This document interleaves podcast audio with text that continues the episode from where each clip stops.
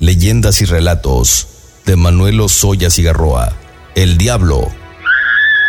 En Semana Santa, abril 1990, Durango, México. Los viejos decimos que los muchachos de hoy, las generaciones del presente, han cambiado tanto que no creen en Dios. Ateos, blasfemos y antirreligiosos. No es así. Los jóvenes son como fuimos nosotros, inquietos, cargados de energía vital que transforma al mundo, al entorno social, político y económico del que forman parte. En ese cambio de valores, de costumbres y patrones sociales diferentes, vivió Josefina, la protagonista de esta leyenda, que al decir de quienes la conocieron, era una morena clara, con ojos verdes como la esmeralda, 18 años cumplidos, era de estatura media, ligeramente alta, delgada, de cuerpo agradable, bien proporcionado. Como todas las muchachas de su edad, amaba la vida y la vida la amaba, protegiéndola al otorgarle una personalidad dominante y seductora. Muy curioso en una mujer tan guapa, no tenía novio porque amaba a todos los hombres. Era dueña de sí misma y adoradora de la libertad.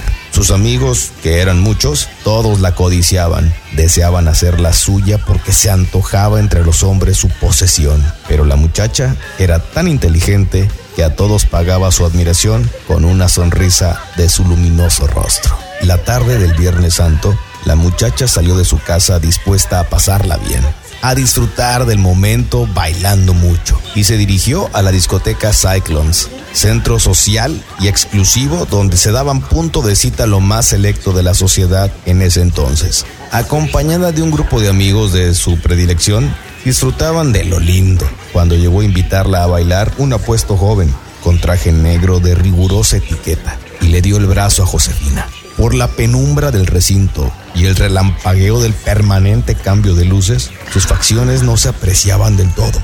Se notaba que era de cara delgada y facciones afiladas. Sus ojos grandes brillaban intensamente con la luz, como si fueran un par de brasas encendidas en toda plenitud.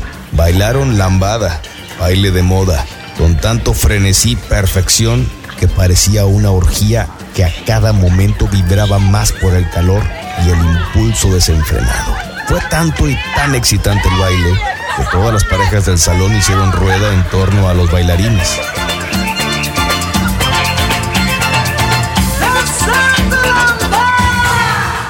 De pronto, todos quedaron como acalambrados por un engarrotamiento. Nadie podía hablar ni pronunciar palabra. Tampoco se pudieron retirar del lugar como atraídos por un maleficio, contemplaban todos con asombro y sin poderlo evitar que aquel elegante bailador, en lugar de zapatos, tenía en un pie una pata de gallo y en el otro una pezuña de cabra. Un olor a azufre quemado se generalizó y continuó en aumento y nadie podía gritar ni retirarse de donde estaban parados. Dicen los que presenciaron el suceso de pronto empezó la pareja a levantarse del piso de la pista, como que flotaban en el espacio y se acercaban al techo del salón. El espectáculo era atractivo y aterrador al mismo tiempo. Enajenaba a quien lo presenciaba, al extremo de no poder separar la vista de esa pareja de bailarines. No se supo de dónde ni quién lo dijo, pero de pronto Ave María Purísima en el preciso momento en el que se apagó la luz y el recinto quedó en tinieblas. Pronto volvió la luz, al mismo tiempo que todos los presentes se santiguaban, alababan a Dios unos, rezos otros, y Josefina estaba tirada, inconsciente, en el centro de la pista. El vestido lo tenía quemado y en la espalda se le veía la carne viva con una mano estampada. El bailador no se supo de dónde salió. Los guardias de la puerta nunca lo vieron pasar.